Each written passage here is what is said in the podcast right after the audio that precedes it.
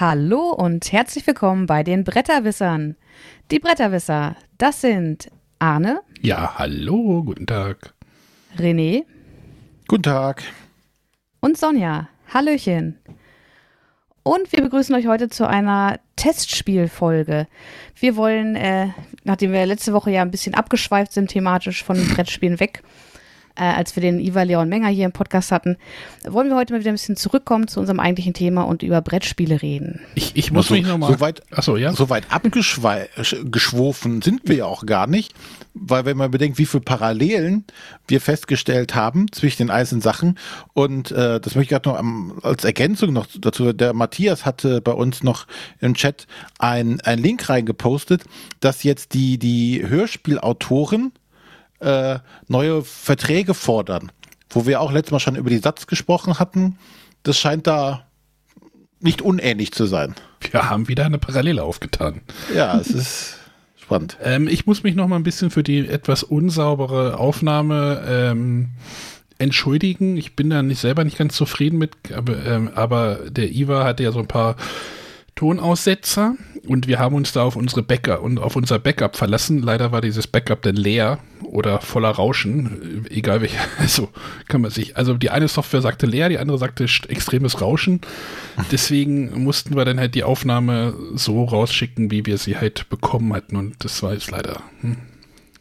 Das, das Nicht optimal. Nicht ganz so optimal, aber trotzdem hoffe ich, dass sie, hoffen wir, dass sie euch gefallen hat, weil äh, ich fand sie total cool. Ich habe die jetzt gestern noch mal im Auto gehört und du musst an einigen Stellen wieder sehr lachen. Also war, war sehr launig. Ich glaube, es hatten alle Spaß daran. Auf jeden Fall, ja. Und ich bin jetzt mal gespannt, ob er sich jetzt der Unterhändler gekauft hat. Müssen wir nochmal nachhaken. Wenn der Shop jetzt wieder geht, Nachdem die Frosted Games Seite down war zu dem Zeitpunkt. können wir ja nochmal nach, nach, nachhaken. Genau. Aber wir haben ja noch eine Einladung offen stehen, ne? Und, und Sonja hat jetzt die Ghostbox angefangen, hat sie gesagt. Ne? Ja, Wie weit heute. bist wie ganz weit, frisch. Achso, ganz frisch. Ganz frisch. Ihr habt ja gesagt, ich soll es nicht zum Einschlafen hören. Nee, man muss schon ein bisschen dabei bleiben. Ja, Frau Grünwald ist noch bei den Tonbändern. gut. Ne, René? wir wir müssen uns nachher nochmal unterhalten, habe ich gehört. Und äh, ich bin mal gespannt, ob du ähm, zum Ende des ersten Teils ihm genauso auf den Leim gegangen bist, äh, wie wahrscheinlich die meisten. Also ich auf jeden Fall. Das werden wir dann sehen. Noch nichts zu verraten. So, bevor wir jetzt aber loslegen, über äh, Brettspielvorstellungen zu sprechen, haben wir, glaube ich, äh, wieder eine Frage der Woche. Ja, ein Hörer hat uns äh, extrem gut versorgt. Äh, Lieber Stefan, vielen Dank. ähm, du hast mir eine Frage sogar zweimal geschickt, in einer langen und einer kurzen Version. Ich fand die lange Version lustiger, deswegen spiele ich jetzt die lange Version. Ähm, wir haben für die nächsten Folgen auch noch ein bisschen mehr Futter, aber das, äh, da. Ich fange mal an. Hallo, hier ist der Stefan aus Freising und ich habe eine neue Frage der Woche für euch. Und zwar ähm, finde ich das, muss ich sagen, erstmal gut, wie ihr versucht, euren Podcast ein bisschen zu modernisieren, neu auszurichten, ein bisschen Pep reinzubringen. Ist sicher eine gute Chance nach dem Ausscheiden von Matthias und nach so einer langen Zeit, wo ihr das schon macht, ist es ist sicher da jede, jeder frischer Wind erstmal willkommen. Also finde ich immer gut, wenn man was Neues macht. Ähm, ich finde es auch gut, dass er diese Corporate Identity mit den Kategorien, die immer auf Spiel enden, finde ich auch eine gute Idee. Ich schätze mal, das kommt von der Sonja als die lyrisch begabteste bei euch. Ähm, und ich wollte jetzt einfach mal fragen, wie, wo seht ihr euren Podcast in, sagen wir mal, zwei Jahren, fünf Jahren? Ähm, könntet, könnt ihr euch, wie stellt ihr euch die Zukunft vor? Könnt ihr euch vorstellen, das Ganze noch weiterzumachen? Habt ihr noch Bock? Ähm, oder ähm, ist, muss man diese neue Ausrichtung, die ihr jetzt gerade macht, so ein bisschen sehen wie ähm, so ein Pärchen, das nach 20 Jahren nochmal so eine zweite Heirat anberaumt. Also ist so eine Verzweiflungstat.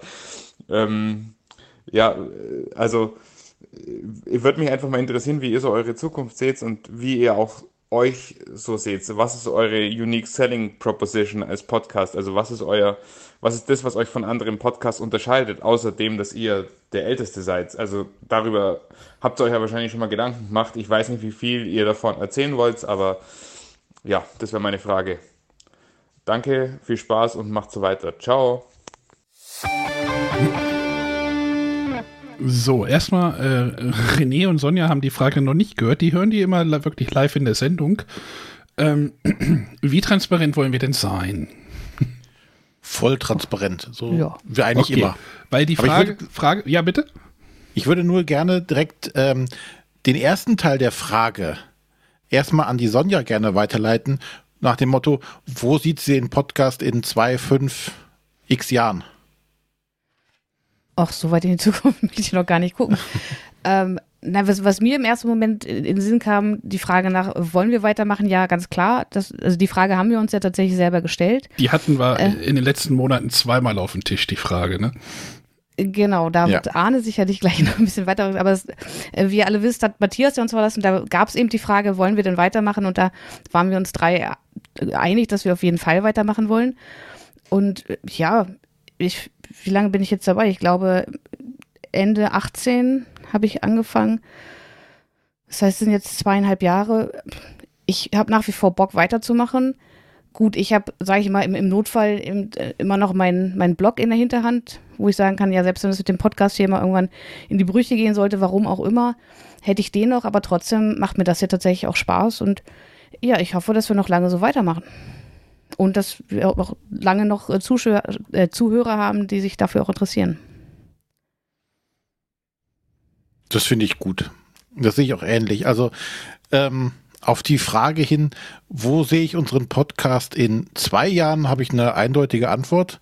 Da feiern wir unser zehnjähriges Jubiläum. Oh, oh wei. Ich habe hab neulich über die 400 nachgedacht, tatsächlich, aber äh. Ja, also, gesagt, also, ähm, und äh, als äh, Sonja, äh, Sonja schon sagte, wir hatten schon ein paar Mal, oder wir hatten ja auf jeden Fall zweimal in letzter Zeit das, das Thema, ähm, geht's weiter? Und ich glaube, da gab es zumindest keine lange Diskussion oder keine lange Überlegung, machen wir das weiter? Äh, natürlich, auch wenn der Weggang von Matthias uns wehgetan hat, also emotional. Immer noch weh, immer noch weh tut. Ja, also ein, zum einen emotional und natürlich ist auch ganz viel äh, Wissen von dem Wisser weggegangen. Das müssen wir einfach äh, so zugeben. Da äh, können wir nichts dran ändern. Ähm, aber die Lust am Podcasten ist, glaube ich, einfach geblieben. Weil ich weiß, als wir mal, weiß ich nicht, äh, eine längere Pause äh, über Sommer oder so gemacht hatten, da hatten wir, glaube ich, zwei, drei Wochen. Nee, da hatten Ähm, wir mal, ich glaube, wir hatten mal irgendwie fünf oder sechs Wochen tatsächlich irgendwie das so hingedreht, dass wir irgendwie wirklich so einen ganzen Monat, also auf jeden Fall einen ganzen Monat irgendwie mal genau nichts aufgenommen haben. Ne? Da hatten wir äh, Pause gemacht und was aus der Konserve gesendet. Und da war schon so der Zeitpunkt, oh, wann geht's denn weiter? Wann können wir uns wieder zusammensetzen oder vors Mikrofon setzen und weitersprechen? Und gefühlt ist das bei mir immer noch so. Also wir nehmen ja meistens dienstags auf. Der Dienstagsabend ist einfach immer festgesetzt und ist auch immer so ein Punkt in der Woche, wo ich mich drauf freue. Mhm. Und Ich weiß, jetzt setzen wir uns gleich vors Mikro, plaudern locker zusammen. Ja, und wenn es nicht der Dienstag ist, ist die Woche irgendwie durcheinander. Das hatten Ja. wir diese Woche auch. So, dann, dann will ich aber, weil Sonja hat ja gerade noch mal sowas angedeutet, weil wir hatten ja zweimal diese Frage, geht's weiter auf den Tisch? Ähm, ich weiß nicht, wer es mitbekommen hatte, Frosted Games suchte neulich einen Mitarbeiter. Oder ja doch, sie suchen, suchen glaube ich nicht mehr. Äh, und ich habe einfach mal mit Matthias gesprochen und habe mich einfach mal auf diese Stelle beworben. Und da stand dann halt im Raum, ja, was passiert denn jetzt, wenn ich wirklich von, von Frosted Games genommen werde? Hab ich gesagt, ich würde dann halt wahrscheinlich, also das war dann halt wirklich in einem Bewerbungsgespräch drinne. Ähm, hab ich gesagt, dann würde ich das Projekt für mich beenden. mit, mit wirklich krassen Gefühlen, so, also die da halt so, ja, eigentlich macht dir das halt super viel Spaß, aber ja, das geht dann halt wieder aus den gleichen Gründen wie nicht, wie bei Matthias halt irgendwie, äh, wie er halt auch gegangen. Also das wäre das gleiche in Grün gewesen. Und da hatte ich, da, ich hatte den Sonja und äh, René darüber informiert. Ich sage, ich werde mich da bewerben, werde das halt versuchen. Und da hatten wir, also ich glaube, ihr wart dann auch nicht so super begeistert, weil ihr so merktet so, ja scheiße, wird der Podcast wird auch ein Problem geben, denn da äh, auf der warte. Aber ihr habt mich ja trotzdem ermutigt, das zu machen. Ähm, ja, auf jeden da Fall. Hatten wir, hatten wir den, hatte ich den euch auch gefragt, geht's denn weiter? Und ihr habt ihr beide gesagt, ja, auf jeden Fall. Und bei mir war das jetzt so, also wie gesagt, das Bewerbungsprozedere war jetzt so irgendwie, ich weiß nicht, ich will ja jetzt auch nicht zu viel verraten, äh, dauerte halt ein bisschen und bei mir war immer so, ich habe halt voll viele Ideen für dieses Projekt irgendwie so, das könnte man noch machen und das und dann hatte ich mit dem noch schon mal gesprochen, aber ich habe gesagt so, ja, solange du aber nicht weißt, was jetzt los ist, lässt du erstmal alles auf, also alle weitere Entwicklung auf Eis liegen. Aber äh, jetzt hat das bei Frosted Games nicht geklappt. Ist auch alles in Ordnung. Ich bin da Matthias auch irgendwie nicht böse. Hat, ne? Und äh, jetzt haben wir, glaube ich, immer noch genauso viel Bock. Äh, natürlich gab es halt so ein bisschen so einen Wechsel. Aber das war halt auch, also so ein Bruch, aber das war jetzt halt auch wirklich nicht nur personell, sondern halt auch ein bisschen inhaltlich. Ähm, der uns ja auch schon ein bisschen in einem Kommentar auf unserer Webseite so ein bisschen ich weiß nicht, vorgeworfen wurde, jetzt vielleicht nicht, aber es gab einen bisschen kritischeren Kommentar, aber ähm, wir sind jetzt im Moment so ein bisschen darauf unterwegs, vielleicht ein bisschen mehr Entertainment zu machen. Das habt ihr wahrscheinlich auch gemerkt, sonst hätten wir auch vielleicht mal nicht mal so einen Iron Leon Menger mal eingeladen, wo alle so sagen, so, was wollt ihr denn mit dem? Der hat doch mit Brettspielen gar nichts zu tun. Doch, hat der genug getan. Also, ne?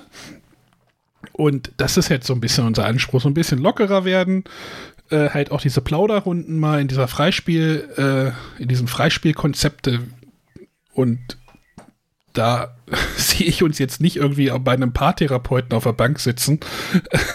ich fand diese, diese Analogie so gut, deswegen habe ich die lange Frage, Frage genommen.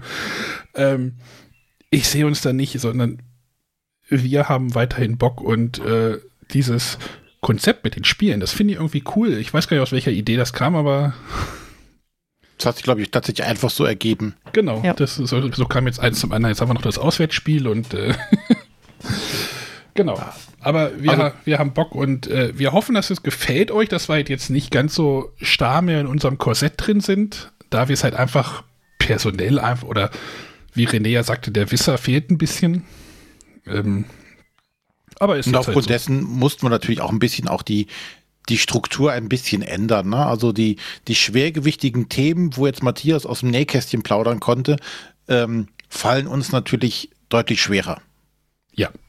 Ne? Das ist einfach so. Und ähm, nochmal zurückgreifend auf dies, ähm, die Paartherapie, wo ob wir da, da auf der Couch sitzen.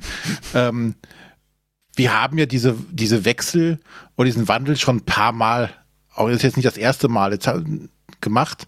Naja, Sonja war ja quasi auch so ein Wechsel, ne? Also jetzt. Genau, ne, zum einen, ja. wir haben ja, ähm, ich weiß noch, was, wie, die, wie groß die Kritik war, als wir unser Logo geändert haben. wir hatten äh, schon zweimal neue Musiken. Ähm, wir haben an den Konzepten auch stellenweise mal rumgefallen. Wir haben Sachen ausprobiert. Ähm, wir haben Sachen weggeschmissen, die nicht funktioniert haben. Mhm. Ja, wir hatten ja früher zum Beispiel auch regelmäßig mal versucht, äh, Kinderspiele mit ins Konzept reinzunehmen haben wir einfach gemerkt, auch uff, fällt uns schwer. Ne? Deswegen haben wir das ja auch irgendwann sein lassen. Ja. Ich habe, als, als Matthias jetzt gegangen ist, habe ich gesagt, das ist jetzt das Ende von Staffel 3. also ich habe, ich sehe so, für mich sehe ich so die Bretterwisser Folge 1 bis 99 ist Staffel 1. Dann haben wir das ist halt für mich ein großer Umstieg gewesen. Da haben wir jetzt ja andere Software benutzt. Also gab es halt im, im Hintergrund eine große Veränderung, die ihr wahrscheinlich gar nicht so mitgekriegt habt. Aber wir haben jetzt halt diese Einspieler dort, dort eingeführt ab der 100 und haben dort einfach mehr Möglichkeiten, die Sendung äh, ein bisschen anders nochmal zu gestalten. Das war so für, für mich so der Wechsel Staffel 1, Staffel 2. Und dann sehe ich jetzt halt so, Staffel 3 begann dann halt mit Sonja. Hm. Das war dann so die, die, also Staffel 2 war dann von 100 bis Sonja kam.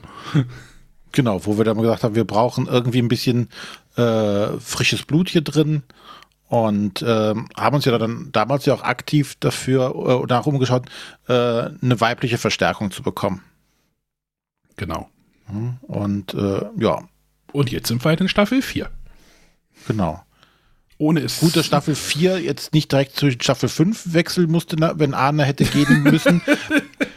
Wobei ich natürlich auch schon sagen muss, das wäre schon ein harter Einschnitt gewesen, so kurz nacheinander zwei Mhm. äh, der, der äh, Urgesteine loszuwerden, wäre hart gewesen. Ihr, ihr glaubt gar nicht, was das für eine Rolle tatsächlich gespielt hat bei dieser Bewerbung. So bewirbt man sich hier. Ich meine, das wäre jetzt halt eine Chance gewesen.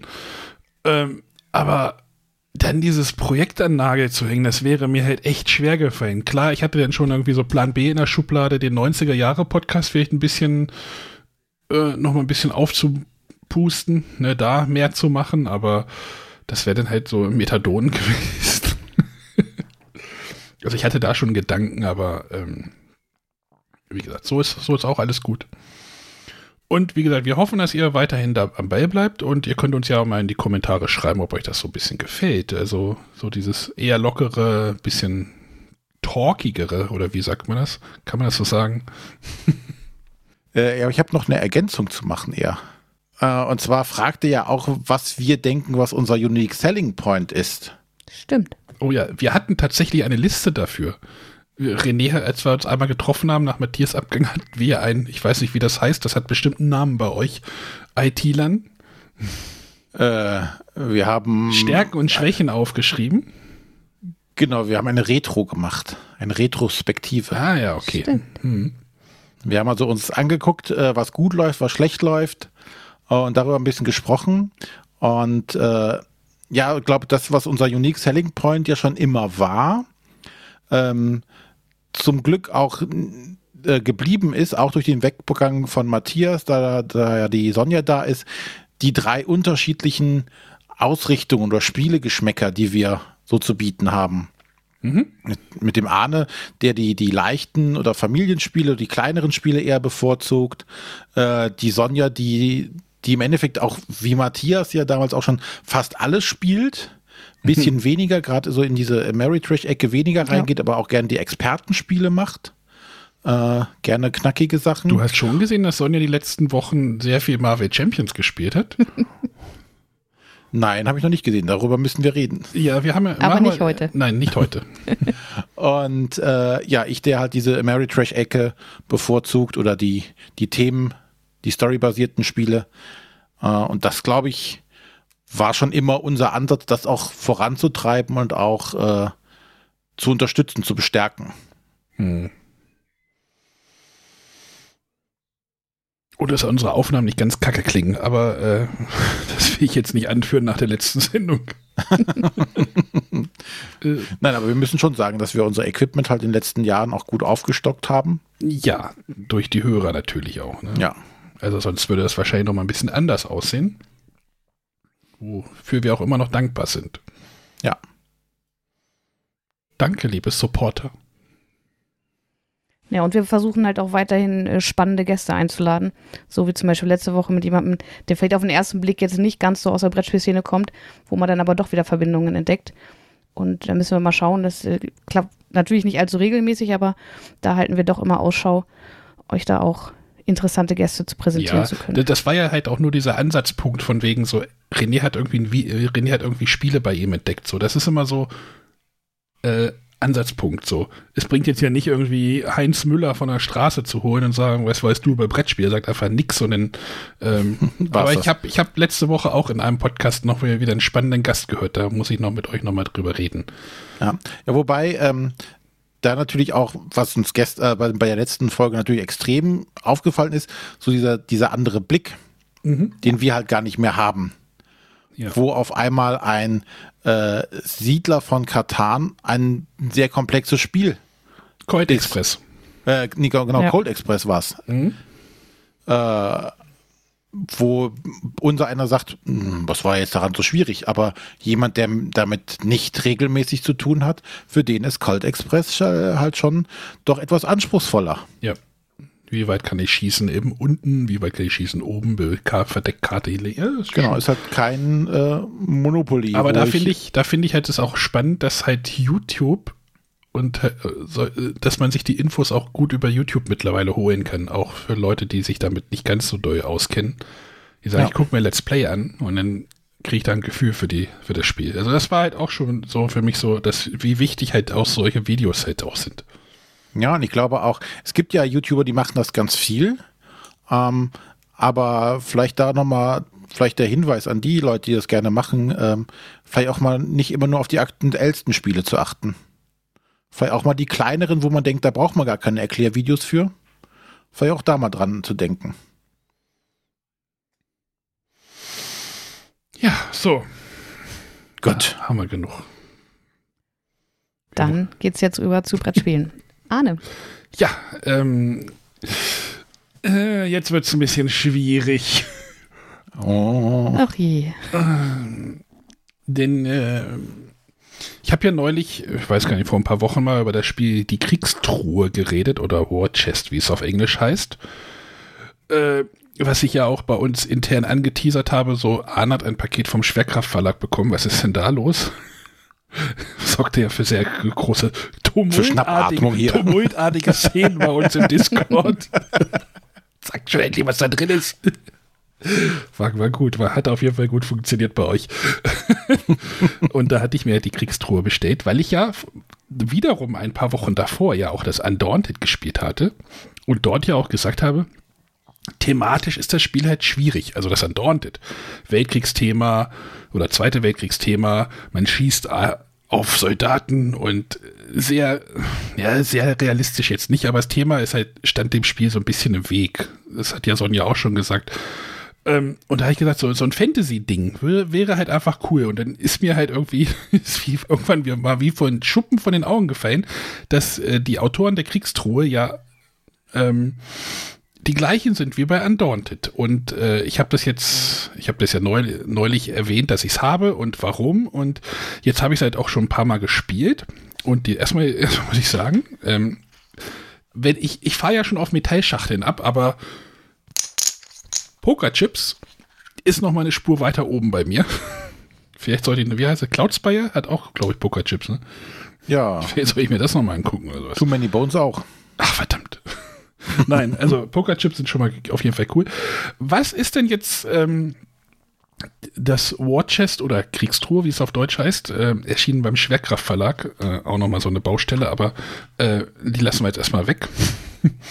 äh, das ist halt einfach wie so ähnlich wie Undaunted, indem man halt ähm, Einheiten hat und sie äh, auf einem Plan bewegen kann und man muss halt einfach Kontrollpunkte einnehmen. Also so, so wie Undaunted halt eine Kampagne hat, hat halt dieses Spiel keine Kampagne, sondern nur einfach die Kampagne, nimm einfach vier Kontrollpunkte mit deinen Einheiten ein. Das ist, das ist halt alles. Das kannst, kannst du bei Undaunted zwar auch haben, aber bei Undaunted hast du halt einen Deckbaumechanismus und hier hast du halt den, den Deckbaumechanismus mit den Pokerchips, indem du diese Pokerchips in einen Beutel wirfst, in einen Stoffbeutel und den die daraus ziehst. Und das ist halt auch eigentlich ganz cool. Du kriegst am Anfang ähm, vier Einheitentypen. Es gibt fertig aufgebaute Sets oder du kannst die auch draften. Aus den 16, die's, 16 verschiedenen, die es im Moment gibt. Und dann kriegst du halt vier. Und da gibt es halt verschieden viele Chips von diesen Einheiten. Also das ist rangiert zwischen vier und, also naja, es ist vier oder fünf. Äh, das ist so ein bisschen so ein Balancing-Ding. Und dann nimmst du halt, legst du halt diese Karten, wo halt die Fähigkeit der Einheit da drauf beschrieben ist und legst halt diese fünf Pokerchips einfach vor dir hin. Das macht halt jeder. Und dann nimmst du zwei Chips von jedem Stapel und schmeißt die in deinem Beutel. Und dann sieht das ganze Spiel so aus.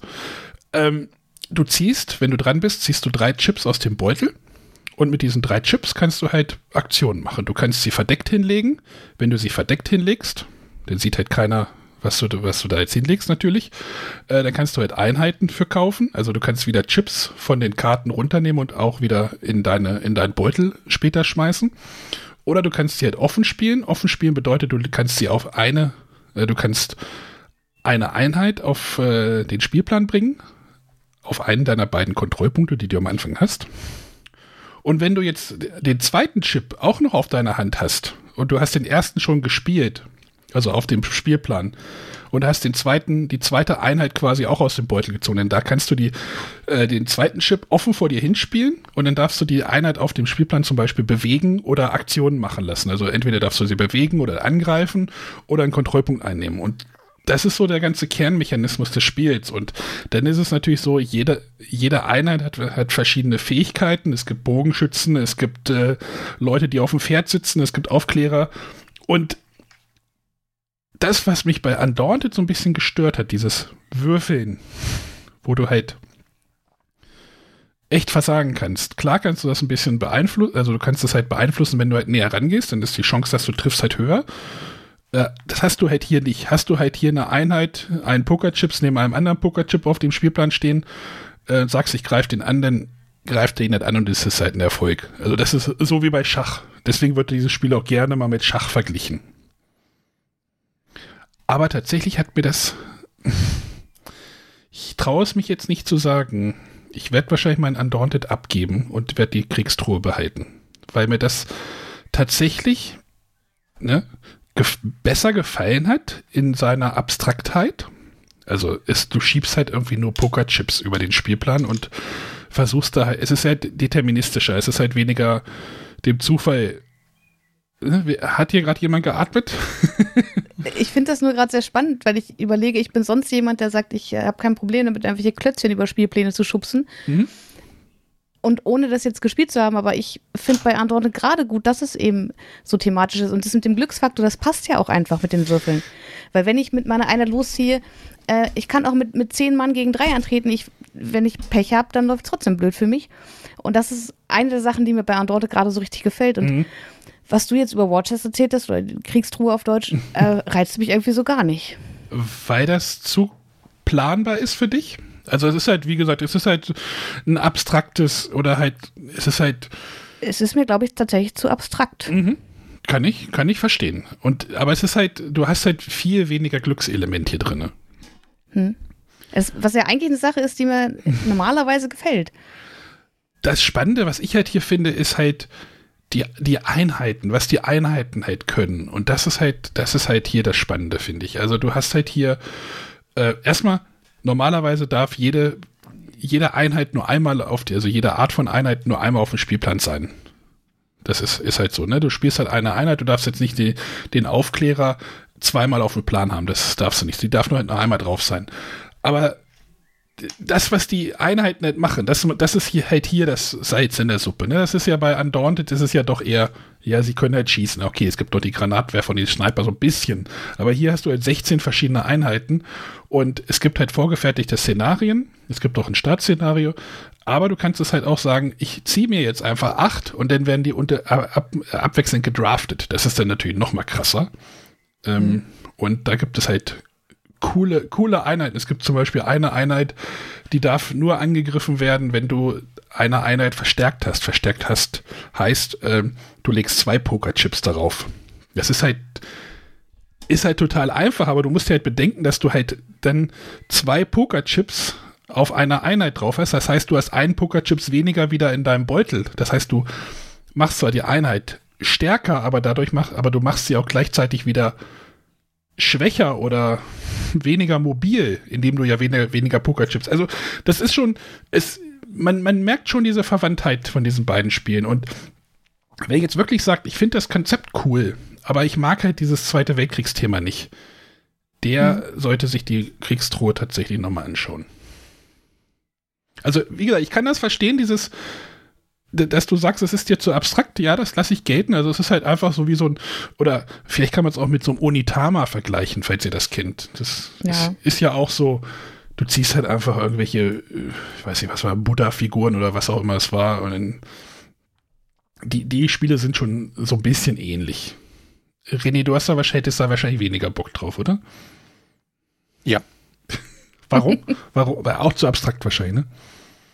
Ähm, ja, ich, ich muss grad, musste gerade, ich habe mir die, die Bilder dazu noch mal gerade angeschaut. Ähm, ich glaube, ich, ich habe tatsächlich spricht es mich nicht an. Ich möchte nicht sagen, dass es mir nie, gar nicht gefällt oder nicht gefallen könnte, aber es spricht mich halt aus dem Grunde nicht an, weil es tatsächlich kein Thema hat. Ähm, Mhm. Ich muss das gleich Ja. so gerade so ein bisschen mit, ähm, wo wir eben noch drüber gesprochen hatten, Too Many Bones vergleichen. Mhm. Es hat ja auch diese Chips, die du auf einem relativ kleinen Spielfeld, das Spielfeld ist jetzt bei der Kriegstruhe ja auch nicht so sonderlich groß, ne? Nein, Du musst, bist also sehr schnell an den gegnerischen Einheiten dran wahrscheinlich. Und da ist es ja auch, du hast dieses, dieses abstrakte Element, du hast ein, ein 4x4-Raster, da bewegst du deine, deine Chips drauf und auch die der Gegner. Ähm, aber wahrscheinlich macht es mich gerade am wenigsten an wegen des fehlenden Themas. Wenn man das ein bisschen für mich ansprechender gestaltet hätte. Ja, kann ich, mich mehr kann, ansprechen. kann ich auf jeden Fall äh, verstehen. Das ist, äh, aber das, das ist halt wahrscheinlich der Grund, warum ich es wahrscheinlich einfach öfter auf den Tisch bekommen würde. Weil es halt ein bisschen abstrakter ist. Klar, es ist konfrontativ, also du musst das schon mögen.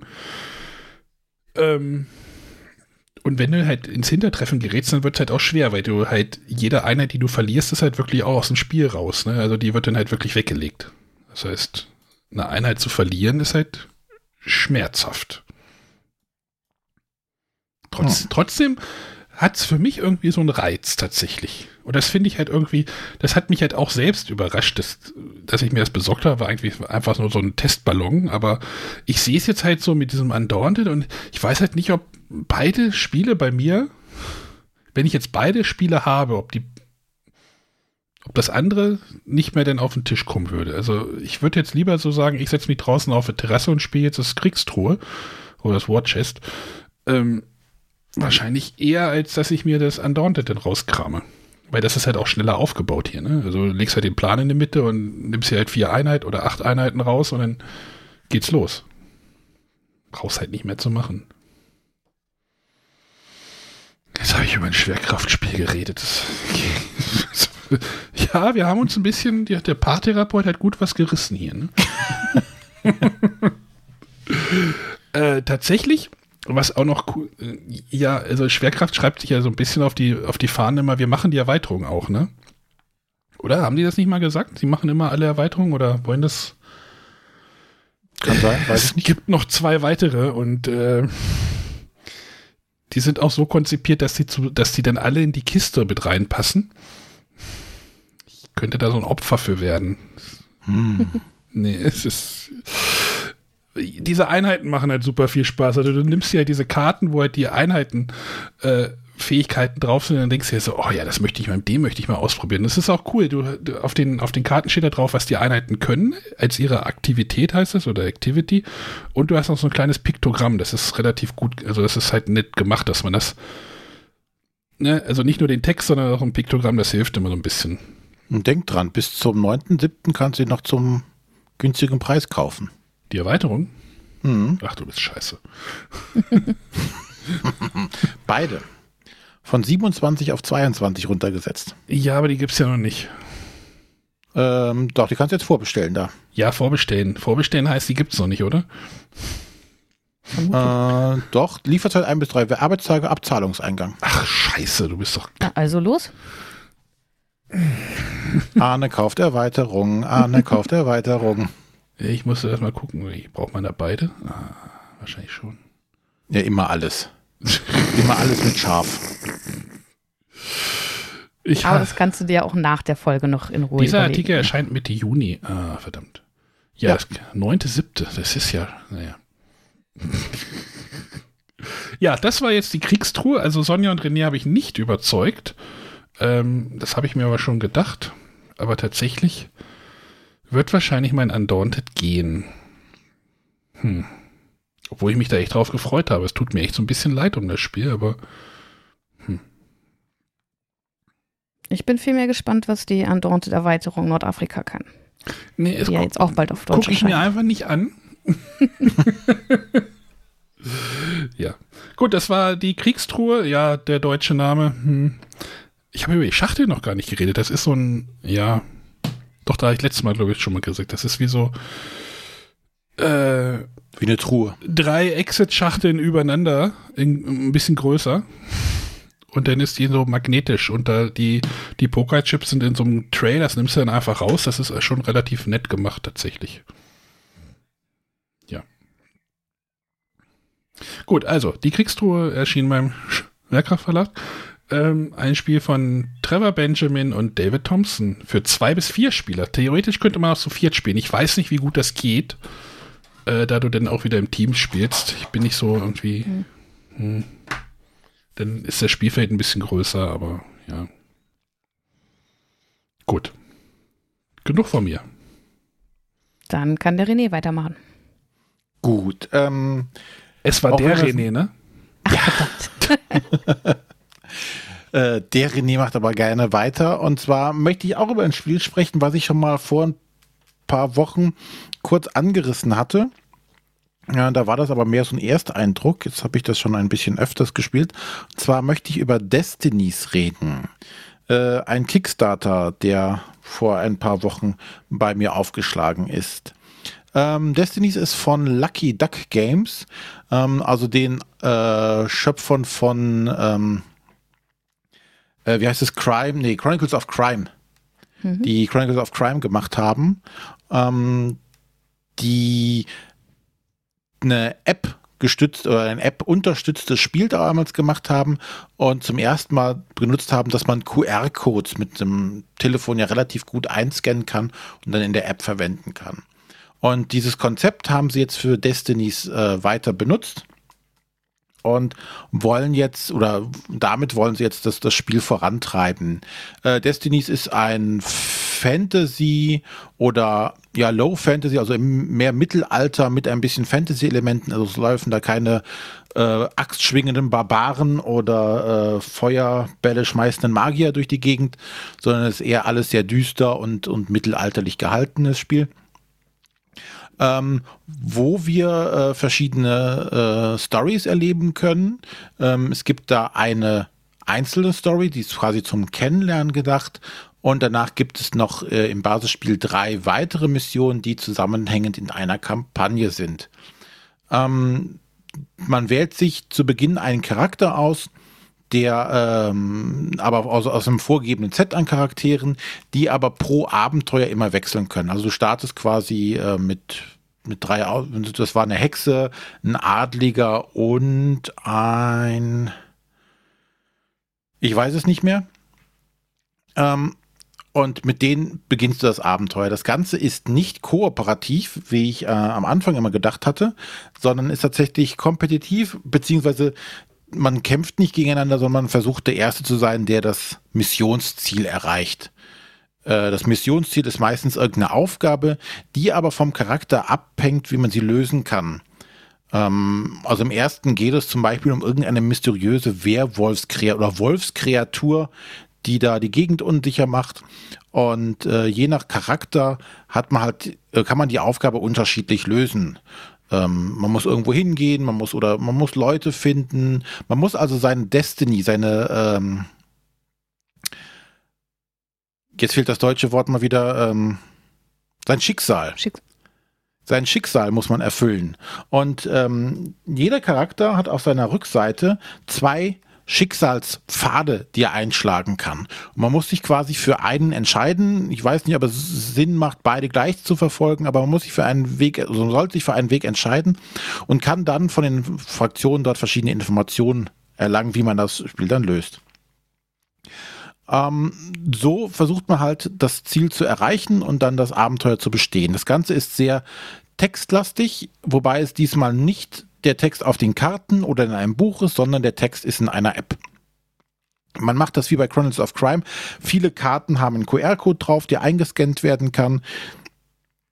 Ähm, man bewegt sich über eine sich äh, entdeckende oder sich aufdeckende Karte. Man startet auf so einem äh, 3x3-Raster und sobald man eine, ein Seitenende erreicht hat, werden neue Karten hinzugefügt. Das alles passiert über, über die App, die einem sagt, jetzt leg bitte die Karte an.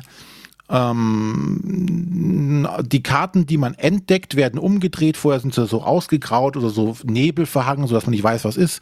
Dann werden sie umgedreht und man kann dann Details erkennen. Die App sagt einem dann, wo es denn interessante äh, Punkte auf diesen Locations gibt. Also es müssen nicht immer, äh, es kann dieselbe Location kann erscheinen, aber die, die interessanten Punkte sind immer wieder unterschiedliche. Und ich bewege mich tatsächlich dann mit einer Miniatur über diese Karte und sage dann in der App nur, was ich gerade machen möchte. Ich möchte zum Beispiel, weiß ich nicht, äh, die Kirche aufsuchen und tippe das dann an. Dann werde ich in einem Screen, ähnlich wie es bei anderen, wie zum Beispiel bei äh, Mansions of Madness, das über so ein Menü geführt und sagt, was möchtest du denn jetzt hier machen? abhängig davon, äh, was ich vielleicht in vorherigen Schritten gemacht habe, sind hier bestimmte Auswahlmöglichkeiten natürlich vorhanden oder nicht vorhanden. Ähm, weiß ich nicht, ähm, wenn ich äh, vorher nicht die, die goldene, äh, den goldenen Armreif gefunden habe, kann ich ihn äh, auch nicht hier anbieten. Das übernimmt natürlich alles schön die App. Man hat Gegenstände, die man auf einmal benutzen kann, ähm, weiß ich nicht, zum Türaufbrechen, äh, kann man entweder mit seiner eigenen Stärke machen oder man sagt, hier, ähm, probieren wir jetzt einen Gegenstand. Jetzt ist natürlich nicht vorgegeben, ähm, du musst die Axt dabei haben, sondern du guckst einfach, macht es Sinn, mit meinem Raben die Tür aufzubrechen oder doch eher mit der Axt? Und dann kann ich die halt dann verwenden, um zum Beispiel die, die Tür aufzubrechen. Das alles läuft über Scannen der Karten äh, und funktioniert auch eigentlich ganz gut. Und ich finde, es wird halt auch viel äh, Atmosphäre transportiert, weil natürlich die App die Möglichkeit hat, Soundeffekte abzuspielen. Es läuft leise immer ein bisschen Hintergrundmusik. Ähm, ja, oder wenn man eine, eine Kneipe betritt, äh, hört man natürlich auch dann Hintergrundgeräusche von der Kneipe und sowas alles. Das klappt alles ganz gut. Ähm, aber natürlich wird auch gewürfelt. Also ich bewege mich ja mit meinen Figuren über das Spielbrett und die haben ein relativ einfachen, aber ich finde recht eleganten Mechanismus da äh, sich zusammengedengelt. Und zwar hat jeder Charakter hat drei Eigenschaften. Ähm, Wissen, Stärke und äh, Geschicklichkeit. Und das geht von den Werten von 1 bis 12. Ähm, jetzt hast du aber nicht die Stufe, äh, den Wert 1 und 2, äh, 1 oder 2 in irgendeiner Fertigkeit, sondern du hast äh, bis zu vier Marker und auf unterschiedlichen Positionen liegen. Also zum Beispiel, ich habe in der Geschicklichkeit habe ich bei, bei der 3, bei der 5 und bei der 7 äh, einen Marker drin liegen. Das heißt, ich kann, wenn ich eine Geschicklichkeitsprobe äh, mache, bis zu drei Erfolgen erreichen. Und zwar, indem ich mit zwei Würfeln äh, würfel und dann gucke, wenn ich über sieben zum Beispiel bin, zählt alles, was da drunter ist, also alle Marker, die da drunter liegen, als Erfolge. Ähm, habe ich einen Marker, der da drüber liegt, also nicht bei der 7, sondern bei der 12 liegt ein anderer Marker, zählt das nicht als Erfolg. Und im Laufe des Spiels kann ich meine Fähigkeiten halt verbessern. Und das mache ich, indem ich die Marker bewege. Zum Beispiel nach unten. Dass der, der auf der 12 liegt, wandert auf die 11, auf die 10, auf die 9. Und sprich, die Wahrscheinlichkeit, dass ich mehr Erfolge erwürfel mit meinen Würfeln, äh, steigt mit meinem Erfahrungswert. Das finde ich elegant, ganz elegant gelöst. Oder wenn ich sage, oh, ich möchte mindestens immer einen Erfolg, habe, äh, Erfolg haben, schiebe ich meinen Marker halt so weit es geht nach unten, um, egal was ich würfel, wenn ich eine 2 würfel, äh, immer einen Erfolg zu haben. So kann man damit ein bisschen mit diesen Werten spielen. Ähm, das zweite Element, was noch dazu gehört, ist das Würfelsystem. Ähm, ich habe zwei Hauptwürfel, die haben die Zahlen von 1 bis 4 drauf. Die darf ich immer werfen. Und dann habe ich noch sogenannte Erschöpfungswürfel. Die haben die Zahlen von 1 bis 3 drauf. Davon habe ich am Anfang drei und jedes Mal, wenn ich einen davon benutze, muss ich ihn rauslegen. Ich kann aber immer beliebig viele dazu nehmen und ich muss die, die ich benutzt habe, muss ich rauslegen. Und am Anfang meiner Runde bekomme ich einen davon wieder rein. Sprich, wenn ich mehrere Proben in einer, ähm, in einer Runde machen muss, ähm, muss ich halt Haushalt mit meinen Würfeln, weil ich immer nur einen wiederbekomme. Ähm, das, das ist so ein bisschen dieses Push-Your-Luck-Element, dann wo ich sage, okay, wie viele Würfel möchte ich denn einsetzen, um möglichst viele Erfolge zu bekommen. Äh, das harmoniert zusammen mit diesem Punktesystem, also mit meinem Eigenschaftensystem ganz gut so dass ich da äh, so ein nettes kleines Push Your Luck mit ein bisschen überlegen, wie steigere ich jetzt was zusammen habe. Ja, ähm, was an dem Spiel ein bisschen sinnlos ist äh, und glaube ich ne, dem Kickstarter Wahn äh, geschuldet ist, sind die Plastikminiaturen, die dabei sind, die tatsächlich vollkommen sinnlos sind. Man hätte auch voll ganz, voll ganz darauf verzichten können. Man könnte auch Pokerchips nehmen, ne? Man könnte, hätte auch, hätten auch Papp, äh, Pappmarke, hätten es da tatsächlich gut getan. Weil zum einen sind es unheimlich kleine Miniaturen. Es sind nicht so wie bei Zombicide, ich weiß gar nicht, welchen Maßstab die haben, aber sind maximal halb so groß. Sprich, für Leute, die das bemalen wollen, weil sie gerne schöne Miniaturen bemalen, taugen diese Dinger nicht viel. Ähm, es gibt ein, zwei größere Monster dabei, äh, die natürlich dann sehr beeindruckend aussehen. Aber tatsächlich, wenn, wenn, wenn ich vor die Wahl gestellt würde, es gibt eine Version mit Pappmarkern und eine Version mit Plastikfiguren an der Stelle, äh, die, die mit den Pappmarkern kostet aber so und so viel Euro weniger, würde ich wahrscheinlich eher zu der mit Pappmarkern greifen, weil es für das Spiel tatsächlich unerheblich ist, ob ich meinen Pappmarker oder so einen, so einen, so einen Aufsteller hin und her bewege und zu markieren, ob das hier in der Kirche der Pfarrer ist, brauche ich nicht eine Figur von einem Pastor oder von so einem Mönch. Äh, da tut es auch tatsächlich ein Pappchip, wo, drauf, wo ein Mönch drauf abgebildet ist. Das war doch mal bei, ähm, gab es auch so ein Kickstarter, Tsukuyomi. Da gab es, glaube ich, auch mal irgendwie Miniaturversionen, die einfach, wo alle auch beim Kickstarter irgendwie, yeah, yeah, yeah, äh, wir wollen Miniaturen und haben alle festgestellt, ey, die Standy-Version ist eigentlich die Version, die du haben willst, weil es einfach übersichtlicher ist und ja, übersichtlicher ja. wird. Ne, also an der Stelle, ja, das liegt da bestimmt daran, weil es ein Kickstarter war, mussten Miniaturen mit rein, hat damit bestimmt auch die Verkaufszahlen erhöht. Ähm, ich sehe auch gerade hier auf, auf äh, BGG, es gibt Leute, die können die Miniaturen bemalen. Das sind also dann die, tatsächlich die Cracks. Ähm, ich werde das gar nicht erst versuchen. weil deine Tochter ranlässt. Die sind nachher aus wie ein Farbklecks. Äh, Leute, die das können, die können es wohl doch bemalen. Aber ja, ist nicht der, der Hauptselling Point, ähm, sondern das Erleben der Geschichte. Ähm, man kann es sehr gut im Solo-Modus spielen. Es gibt zwei verschiedene Solo-Modus. Einmal so einen Entdecker-Modus, wo du Zeit hast, einfach alles zu erkunden und alles zu machen. Und einmal äh, einen Modus, wo du mit Zeitdruck spielen musst. Äh, den finde ich gar nicht gut. Ähm, ich möchte lieber entdecken, möchte mal gucken, oh, was ist denn da und äh, wer liegt denn da verletzt und möchte nicht sagen, oh, ich muss jetzt hier weiter, ich kann mir das gar nicht angucken. Dann erlebe ich auch nichts von der Story. Ja, aber ansonsten äh, gefällt mir das recht gut. Ähm, es gibt auch schon Erweiterungen dazu. Ähm, mal gucken, ob da noch mehr im Endeffekt kommen, ob sie das System noch weiter ausbauen können oder werden. Weil bei Chronicles of Crime haben sie ja auch noch äh, quasi eine zweite äh, Version hinten dran gehangen, dieses äh, Chronicles of Time heißt es jetzt, glaube ich, wo es über die verschiedenen Jahrhunderte geht. Mal gucken, ob hier auch noch mehr Content kommt. Also Empfehlung, ja. Genau. Ähm, ich versuche jetzt nicht die Autoren auszusprechen. äh, ich glaube, es sind Polen. Ähm, aber jeden Namen, den ich hier ausspreche, ich kann die Vornamen, also die Autoren sind Michael und Philipp. Mehr mache ich nicht. ah, ja, ja, was ist denn das für ein E? Ja. Für ein L? Das sind Buchstaben, die ich noch nie gesehen habe. genau, deswegen kann ich nicht aussprechen. Golebiowski. Genau, das war bestimmt falsch. Ja, wahrscheinlich. Du sagst, es ist bei Lucky Duck Games erschienen. Gibt es auch schon eine deutsche Version von? Das ist die deutsche Version. Also ich von habe Lucky damals. Duck direkt. Äh, ja. Okay. Ja, ich glaube, da war die Spiele, wie war es? Das hatten wir das war einer Spielespiele, weil die haben das wahrscheinlich lokalisiert, oder? Ich gehe mal da schwer davon aus. Die hatten ja auch Chronicles of Crime damals gemacht, aber das war mhm. jetzt die Kickstarter-Version, konnte ich direkt in Deutsch ordern. Ah, okay. ähm, ich glaube, über die Spielespiele lief zur selben Zeit dann, glaube ich, auch nochmal irgendwie ein Projekt. Ich weiß es aber nicht genau. Grimsby war es nicht, ich, keine Ahnung einer aus diesem Verlag, einer von diesen Verlagen in Merseburg schickte. Giant Rock. Genau. Giant Aber das ist ja gefühlt zurzeit irgendwie in aller Munde. Ähm, ich erinnere mich da an die aktuelle Folge äh, von Better Board Games mit dem Mo Spiel des Monats. Ich glaube, das haben da einige genannt. Mhm. Ich bin noch unentschlossen, ob das was für mich sein ja, könnte. Wir reiten auch einfach nur diese Mainstream-Welle jetzt. Neue Ausrichtung des Podcasts und so.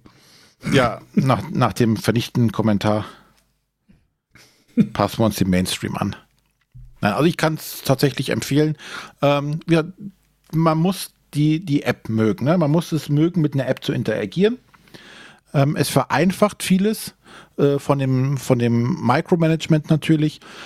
Es geht natürlich auch alles über Karten oder über Buch oder äh, einem DIN A4-Blatt, wo ich dann alle möglichen Sachen abkreuze und dann jedes Mal gefragt werde, haben Sie ein Kreuz bei A12 und B16? Dann lesen Sie Abschnitt 2 weiter. Aber ob das besser ist, als es in einer App zu machen, die das Ganze für einen trackt, weiß ich nicht. Ich finde es halt so auf einer App ganz schön. Es lässt sich auf dem, auf dem äh, Telefon als auch auf dem Tablet gut machen. Auf dem Tablet kannst du es schön tatsächlich hinstellen und immer so die Karten dann in die Kamera reinhalten. Das funktioniert gut. Kleines Update. Ähm, ich habe dir beide eine Erweiterung jetzt gerade gekauft. ich hasse euch.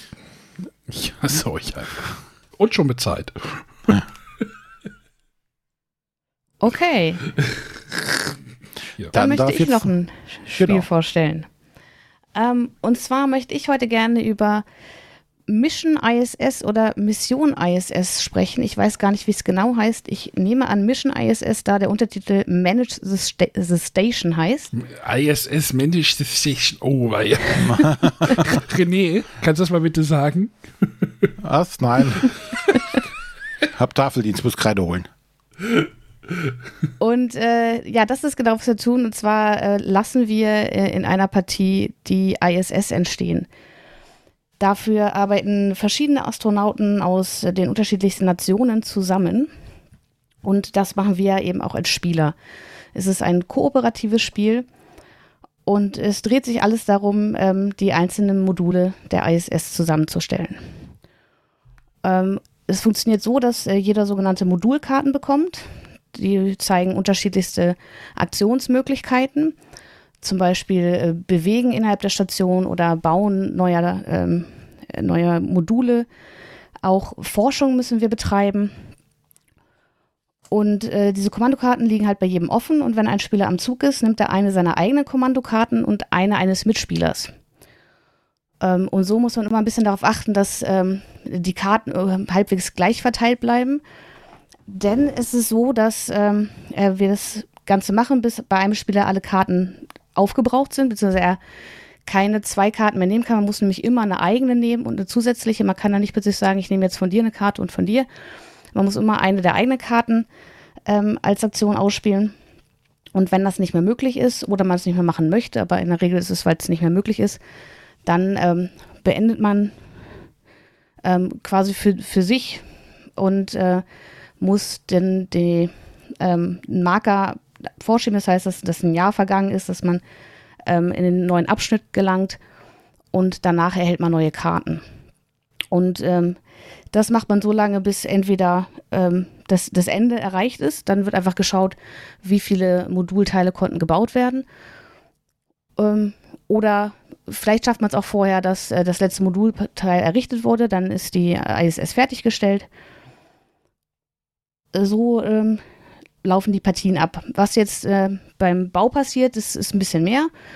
Und zwar fängt es damit an, ähm, dass wir uns eben Modulteil aussuchen. Wir be beginnen an einem Startteil.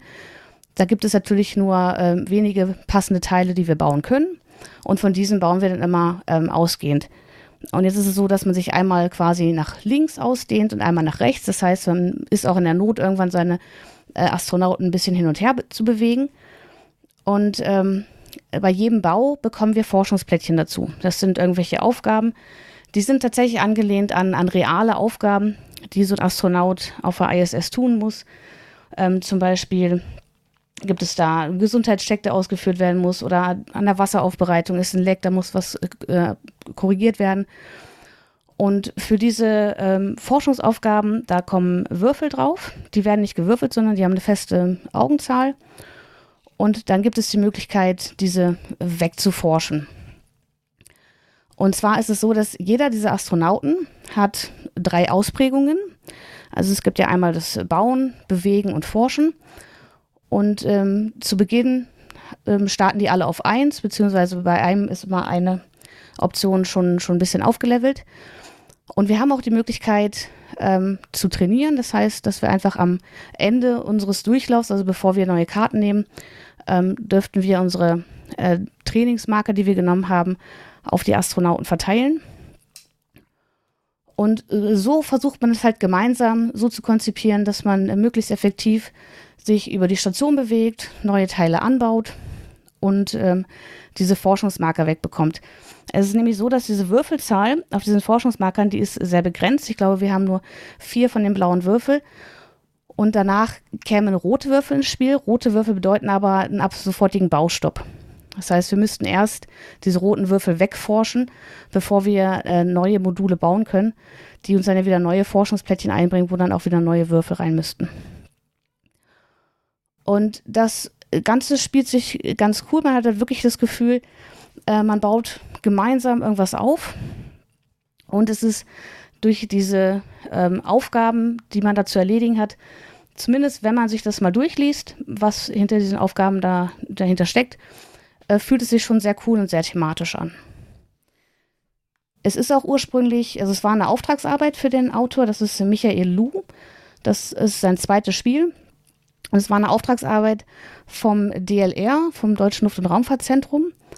Und war eigentlich dafür gedacht, so spielerisch ähm, neue Astronauten ähm, mit denen zu trainieren, denen was beizubringen. Und das merkt man im Spiel tatsächlich auch an. Äh, zum Beispiel ist es durch diese Astronauten, die, das sind so Pappfiguren, die in so einem äh, schwarzen Plastikständer stehen. Und da schiebt man eben diese drei Ausprägungen rein für ähm, das Forschen, fürs Ausbauen, für die Bewegung. Und diese Module sind dann doch relativ klein. Und sprich, wenn da jetzt zwei, drei Astronauten zusammenstehen, weil es ist immer so, wenn ein Astronaut eine Aufgabe ausführt, zum Beispiel das Bauen, dann schaut man seinen eigenen Bauwert an und die der anderen Astronauten, die mit ihm in diesem Modul stehen. Das heißt, wenn man äh, höhere Weite erreichen muss, die Werte, die benötigt werden, sind so ein bisschen zufällig. Da werden äh, Plättchen hingelegt und mit, jeder, mit jedem gebauten Modul kann es passieren, dass da noch Marker draufkommen, dass es halt immer aufwendiger wird und man höhere Werte benötigt. Das heißt, man muss irgendwie die Astronauten zueinander bewegen, dass sie gemeinsam eben an diesen Aufgaben arbeiten. Das macht es aber sehr, sehr unübersichtlich. Was für mich als Spieler eher störend war, weil ich versuche ja mir zu überlegen, was mache ich jetzt mit den Optionen, die ich habe, wie kann ich die Astronauten am schlausten bewegen, dass die Aufgaben gut erfüllt werden können. Ich glaube aber, dass es thematisch gesehen tatsächlich gut umgesetzt ist, weil ich denke, auf so einer äh, Raumstation ist es sehr beengt und wenn man da mit drei Mann in einem Modul steht, äh, hat man da auch wenig Platz, aber es hemmt tatsächlich so ein bisschen den, den Spielablauf, weil es sehr unübersichtlich ist.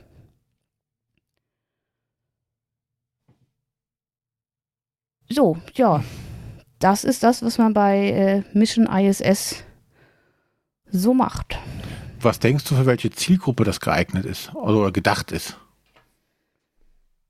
Ich glaube tatsächlich in erster Linie für angehende Astronauten oder eben Personal. Dann ist, ist die ja sehr klein, die Zielgruppe. naja, es ist schon als Familienspiel konzipiert und die, die, Regeln sind tatsächlich ja auch relativ einfach. Also ich habe diese Karten offen ausliegen. Ähm, ich ich selber hadere noch ein bisschen mit dem Wiederspielreiz, weil es ist eigentlich immer das, dasselbe, was man tut. Die Station entsteht natürlich, je nachdem, welche Marker auf diesen Modulen liegen, ist es vielleicht günstiger, erstmal nach links sich zu entwickeln oder erstmal nach rechts. Aber im Großen und Ganzen ist es doch sehr repetitiv über verschiedene Partien gesehen. Also ich denke, es rechnet sich schon an, an Familienspiele, ich weiß nur nicht, ob die da tatsächlich auf Dauer so glücklich mit werden. Das Spannende, was ich einfach finde, ist, ähm, ich habe mir eben auf äh, Boardgame Geek mal die, die Regeln runtergeladen und äh, dann festgestellt, scrolle, scrolle, scrolle, äh, zwölf, äh, dann kommen noch zwei Beiblätter irgendwie, insgesamt 16 Seiten. Ähm, Destinies hat auch 16 Seiten Regeln. Und okay. äh, grob überflogen, wo ich sage, hm, äh, da ist mehr Platz auf den Seiten für Grafiken verschwendet worden bei Destinies als bei äh, Mission ISS. Ähm, also zumindest die Regel sieht jetzt nicht danach aus, als wäre sie familienspieltauglich. Also wenn ich jetzt unseren letzten Gast denken würde, die würden den Abend damit verbringen, die Regeln versuchen zu studieren und dann es weglegen. Oder?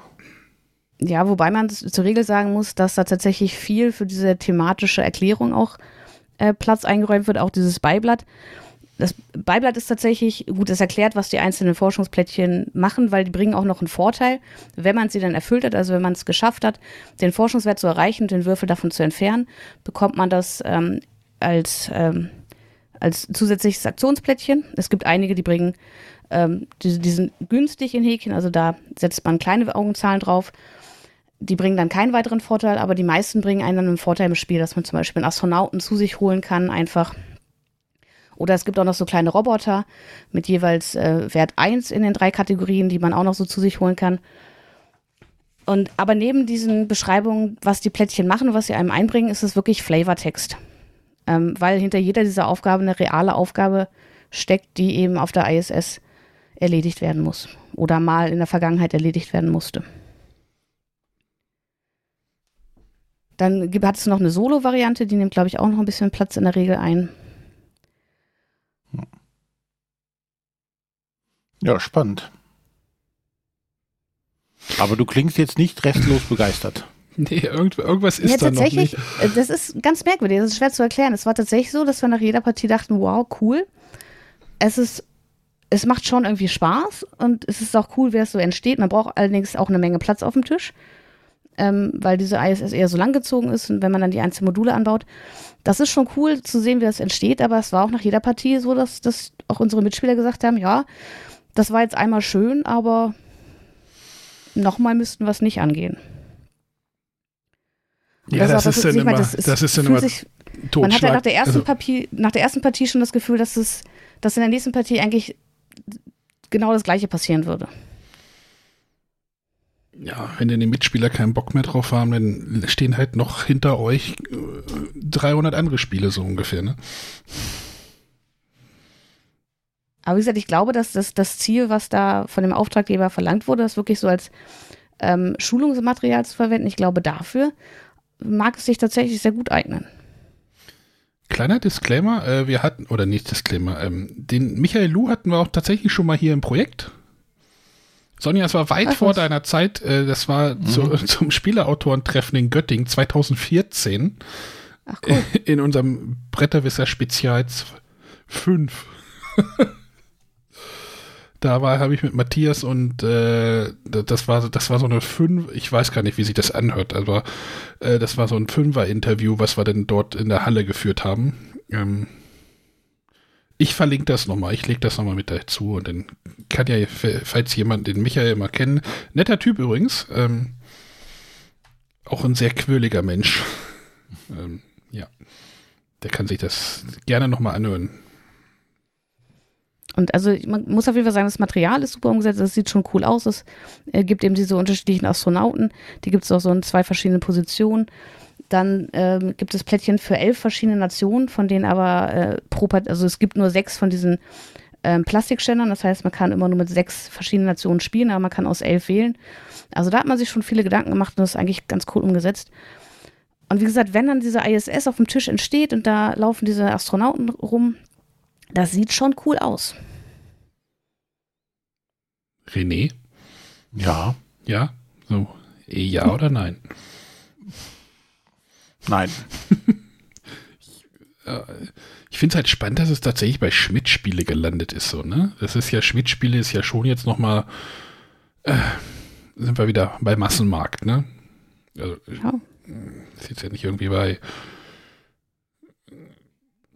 Skellig Games oder sowas gelernt, Schmidt-Spiele. Aber mich macht es auch irgendwie überhaupt nicht an, tatsächlich. Also, hm. Nee, Sonja hat die Begeisterung nicht rüberbringen können. Ach, Sonja. Das tut mir leid. Aber wie gesagt, ich bin auch selber hin und her gerissen, ob man es wirklich äh, empfehlen soll oder nicht. Ich ähm, würde jedem empfehlen, einfach mal eine Partie zu spielen, weil es schon irgendwie ein cooles Spielgefühl ist. Ähm, leider kannst du es, glaube ich, nicht so ganz auf Dauer halten.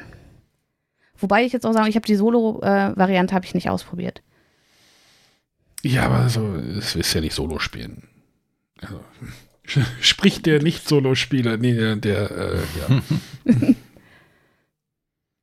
ja, äh, also dieser Markt der Umkim, äh, Markt der kooperativen Spiele wird natürlich mittlerweile auch echt äh, ist gut, ist wahrscheinlich auch guter Konkurrenzdruck auf der, in, in der Ecke des Brettspielmarktes, oder? Also es gibt halt kooperative Spiele immer mehr, ne? Ja gut, guckt ja alleine dieses Jahr die äh, Spiel des Jahres Nominierten an. Genau. Ähm, ja, und also es hat ja natürlich auch ganz klar ein Eiferspielerproblem. Dadurch, dass alle Karten für alle offen liegen, Mhm. kann da natürlich einer das an sich reißen und sagen, hier, du machst jetzt die zwei Aktionen, du machst die und dann kriegen wir das schon hin. Ähm, ich bin mir noch nicht so ganz sicher, ähm, vielleicht haben wir es aber noch nicht rausbekommen, wie man eben mit diesem Karten zurückholen spielen kann.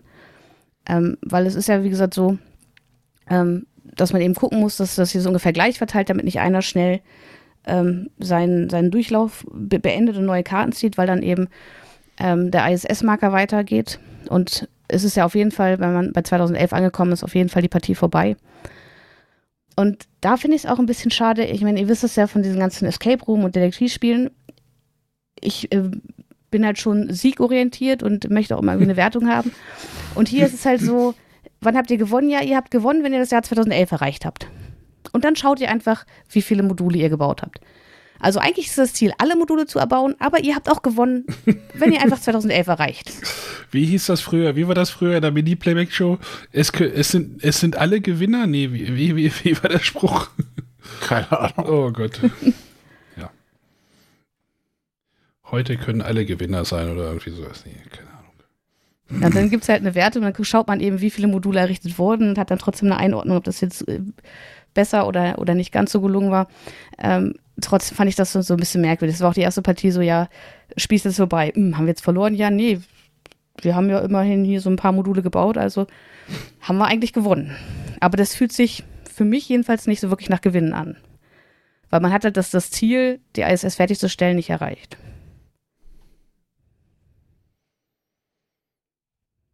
Naja. Kann sie denn jemals fertig werden? Gut. Ja, das war Mission ISS, erschienen bei Schmidt-Spiele von Michael Lu. Dann war, sind wir schon durch für heute. Haben wir es für heute, ja. War ja eine kurze Sendung. Ne? Naja. Zerbrochene Weinflaschen. Ach, das haben die Hörer nicht gehört. Ja. Zum Glück. Ah, so, nächste Woche. Äh, wir grübeln noch. Genau. Wird jetzt, ein bisschen bin ich im Urlaub. wird jetzt ein bisschen kompliziert mit Urlaub und äh, Person A fährt dahin und Person B fährt auch nochmal irgendwo hin. Und, aber wir wollen versuchen, die Sommerpause so kurz wie möglich zu halten, weil ich habe nämlich auch irgendwo bei uns im, bei, oder im Bibel-Discord gelesen, alle machen Sommerpause, wo ist mein Content, den ich jetzt noch hören kann? Wir versuchen, euch für euch weiter am Ball zu bleiben. Ganz genau. Vielleicht fällt mal eine Woche aus. für heute verabschieden wir uns erstmal. genau. Macht's gut, bis zum nächsten Mal. Tschüss. Bis dann. Tschüss. Tschüss.